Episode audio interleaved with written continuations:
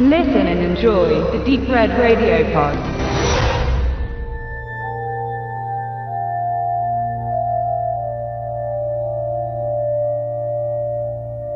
Darren Aronofsky drückte zuerst in den Independent und später Major-Produktionen seinen Filmen diesen ganz besonderen Stempel auf. Ein Gefühl, das einem etwas Schweres aufs Herz gelegt wird. Er zieht einen geschickt in seinen Albtraum hinein und dann muss man ertragen, was man begonnen hat, sich anzusehen.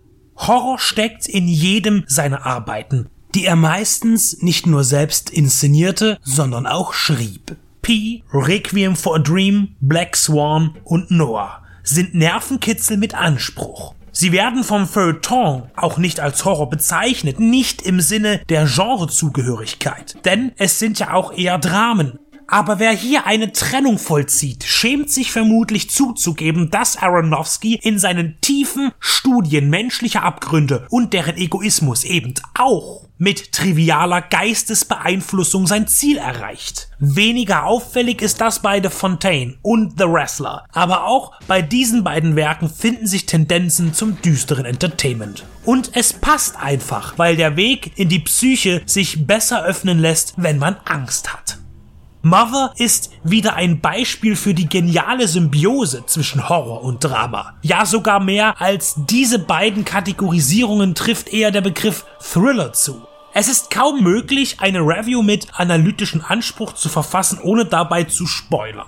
Und deshalb ist es wohl ratsamer, diesen Text nach Ansicht des Films zu hören. Aber es macht auch keinen Unterschied. Mother ist sehenswert, verstörend und atemraubend.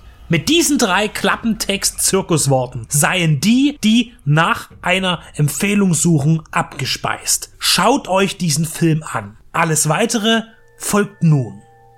Mother ist im Titel mit einem Ausrufezeichen ergänzt. Das verdeutlicht Kraft. Es ist ein Ausruf. Der Titel wird dadurch auf dem Papier lauter. Laut will es eine von Jennifer Lawrence gespielte junge Frau gar nicht haben. In einer ländlichen Idylle lebt sie zurückgezogen mit ihrem Mann in einem großen alten Haus. Es gehört ihm und einst brannte es aus. Jetzt bauen sie es gemeinsam wieder auf. Damit ist vor allem sie beschäftigt, denn er steckt in einer Krise. Als Autor wird er von einer Schreibblockade geplagt und der Druck ist groß, denn seine letzten Bücher verzauberten die Leser und das nächste muss dieses Maß erreichen.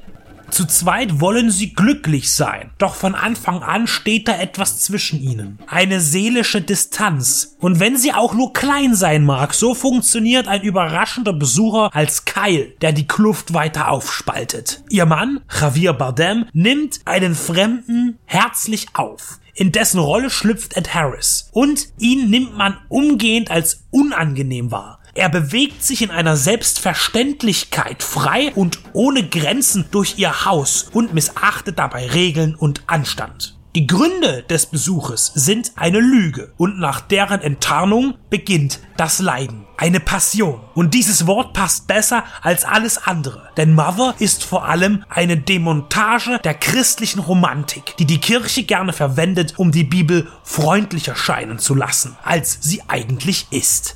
Mit dem ersten Schritt des Eindringlings in ihre Welt folgt eine sinnflutartige Bedrohung für sie, die Ruhe und Frieden in ihrem Umfeld bewahren will. Doch es kommen immer mehr Menschen in ihr Haus. Erst die Familie des Fremden, die ihr Mann aufnimmt, da der Gast sich als Fan seiner Kunst outet. Doch nun ereignen sich immer mehr Vorfälle, die dazu führen, dass Massen von Literaturliebhabern dem Paar die Tür einrennt. Und das ist nicht im Sinnbildlichen gemeint. Nachdem der Fremde mit seiner Familie die traute Zweisamkeit endlich verlassen hat, nicht ohne genügend Schaden angestellt zu haben, erwacht in ihr das Talent der Muse. Sie wird zur Mother, denn sie ist schwanger. Und er ist inspiriert und schreibt, veröffentlicht und wird von der Welt geliebt, die nun ein Teil von seinem Leben sein will. Und das mit aggressiver Motivation.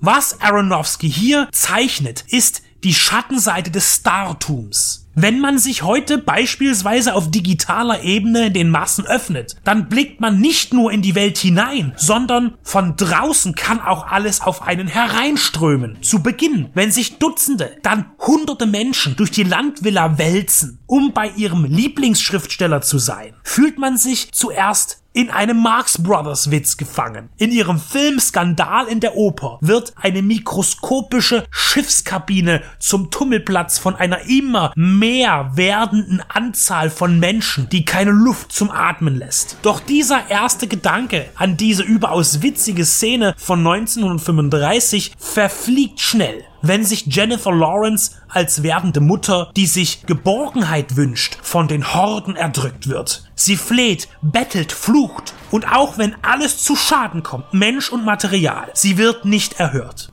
Die gesamte Zeit über tritt man ihr frech gegenüber. Verzweifelt sagt sie, das ist mein Haus. Diese Verdeutlichung der Besitzverhältnisse wird lächerlich gemacht und ignoriert. Denn ihr Mann teilt alles mit denen von draußen zur Last ihrer Beziehung. Immer mehr löst sich Jennifer Lawrence im Gewirr auf und Aronofsky zerstört ihre Wiege der Privatsphäre, verwandelt sie zu einem Kriegsschauplatz und nutzt einen überquellenden Surrealismus, der dabei nicht die Intensität wegnimmt, sondern verstärkt. Und dann kommt der Moment der Erleuchtung. Jeder wird etwas anderes als Botschaft in Mother finden. Für mich war es die eigentliche Personifizierung von ihr und ihm. Denn Jennifer Lawrence und Javier Bardems Figuren bleiben, wie alle anderen auch, ohne Namen. Sie verkörpert die Jungfrau Maria und er ist Gott, der ihr ein Kind einpflanzt, um es ihr anschließend brutal zu entreißen, um es als Märtyrer von einem sündigen Pfuhl zerfetzen und fressen zu lassen. Der Leib Christi. Amen. Und nun musst du mir verzeihen, Maria. Ich habe sie deinen Sohn für eine bessere Welt töten lassen. Der Schmerz der Mutter über ihren Sohn, der im Auftrag des Heiligen Vaters am Kreuze starb, ist die Parabel von Mother. Und der mütterliche Schmerz scheint Aronofsky bei den Christen immer zu kurz gekommen zu sein. Denn er zelebriert ihn respektlos in Bezug auf die Kirche. Und das aus humaner Sicht auch völlig zu Recht. Dadurch wird Mother alttestamentarisch eine Anklage der Bigotterie und Entemotionalisierung von Opfern, die man für eine höhere Macht, für ein größeres Ganzes bringt. Jennifer Lawrence leistet viel und wir sind ihr verbunden. Fast in jeder Szene erlebt man das Geschehen aus ihrem Blickwinkel. Die Kamera entwickelt eine intensive Intimität. Sie bewegt sich meistens hinter ihr her und über ihre Schultern schauend nimmt man teil am immer schrecklicher werdenden Szenario, das sein Publikum nicht nur inhaltlich, sondern auch optisch fordert. Man sieht im Film selten irgendjemanden in einer totalen, wenn eine Person allein im Bild steht. Oft ist das Gesicht fokussiert und füllt das Bild aus. Das ist hilfreich, weil vor allem die Mimik von Lawrence ihr Spiel in Mother ausmacht.